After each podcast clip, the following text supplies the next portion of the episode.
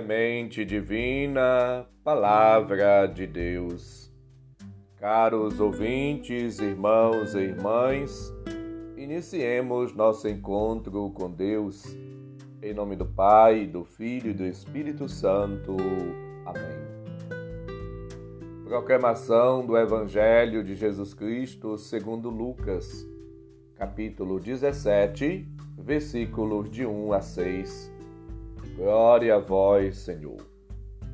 Naquele tempo, Jesus disse a seus discípulos: É inevitável que aconteçam escândalos, mas ai daquele que produz escândalos.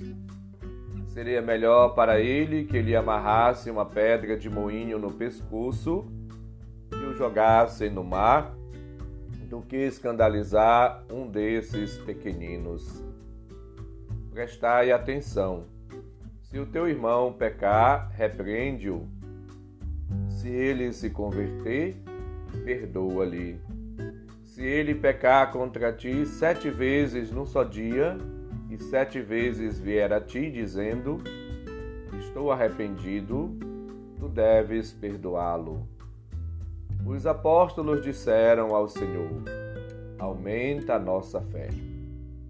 O Senhor respondeu: Se vós tivesses fé, mesmo pequena como um grão de mostarda, poderias dizer a esta moreira: Arranca-te daqui e planta-te no mar, e ela vos obedeceria. Palavra da salvação. Glória a vós, Senhor. Caros ouvintes, irmãos e irmãs, Jesus apresenta para cada um de nós hoje, nesse trecho que ouvimos, nesta perícope, três temas fundamentais que estão interligados e nos ajudam a refletir: o escândalo, o perdão, a fé. E é preciso considerá-los para que vivamos uma vida que se torne eficaz. O discípulo deve ter a preocupação de não provocar escândalo, para não afastar as pessoas do caminho. Trata-se do caminho evangélico. Jesus, ele lança um dos ai. O mestre não pode aceitar um comportamento de quem não põe, de quem põe em risco a sua salvação e compromete a salvação e a vida dos outros, dos pequenos. Versículo 2. É preciso evitar o escândalo, assim como é preciso é, conceder o perdão a todos e a todo custo. Versículos 3 e 4. Perdão é sinal de um amor sincero, profundo, autêntico, verdadeiro. No perdão se revela Deus, sua bondade, sua misericórdia para com todas as pessoas. Jesus é a encarnação do amor. O Verbo se fez carne e veio habitar.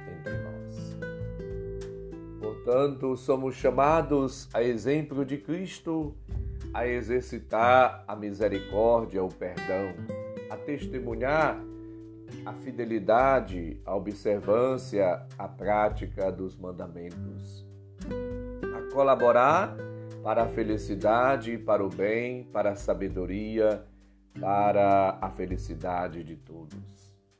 Jesus, sabedoria de Deus, simultaneamente firme e indulgente.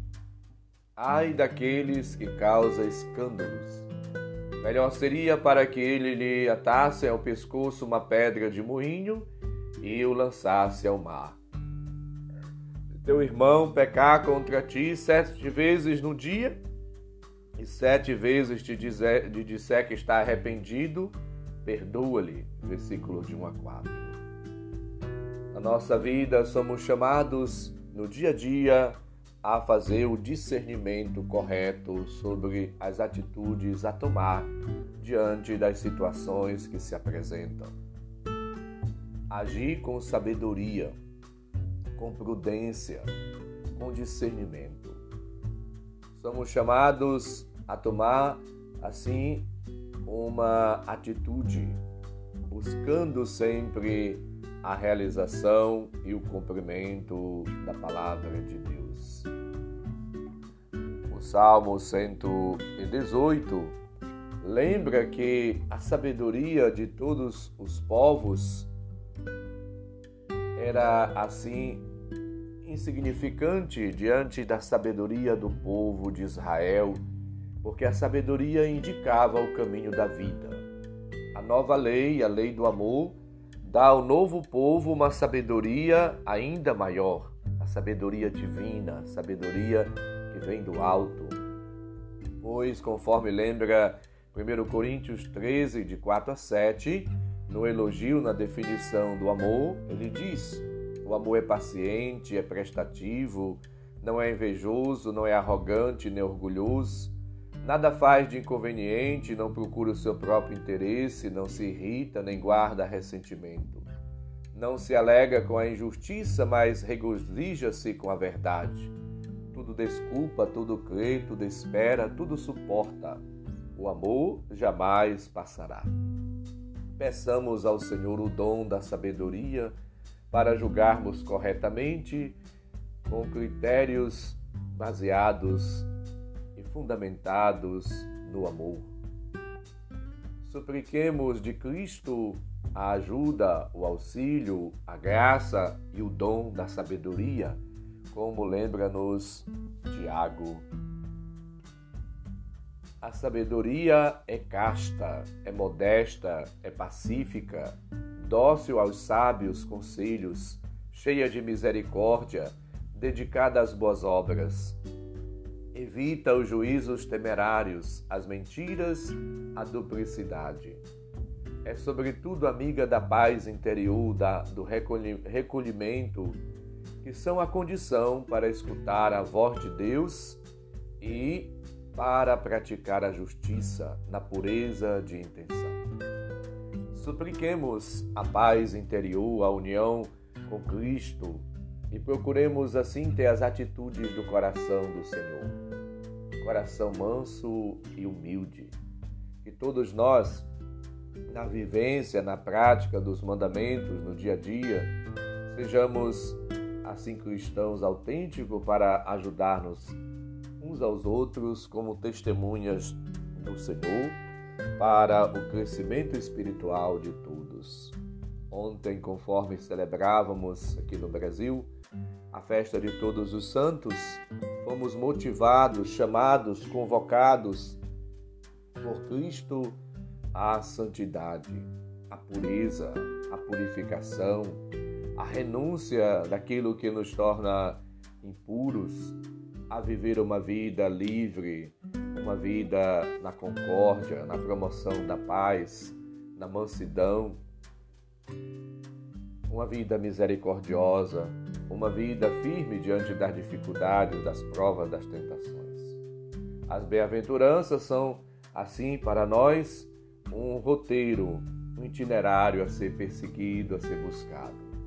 Que o Senhor nos dê a graça de vivermos as bem-aventuranças e de sermos bons exemplos para as pessoas, não escândalo, motivo de escândalo, mas bons exemplos. Que o Senhor nos abençoe e nos guie nesta missão e ao longo da nossa vida, para que sejamos instrumentos dele e colaboremos para a santificação nossa e de todos aqueles que convivem conosco. Peçamos, supliquemos as bênçãos divinas. O Senhor esteja convosco, Ele está no meio de nós. Abençoe-nos, Deus bondoso e misericordioso, Pai, Filho e Espírito Santo. Amém santo e abençoado dia para todos e todas. Um abraço, felicidades.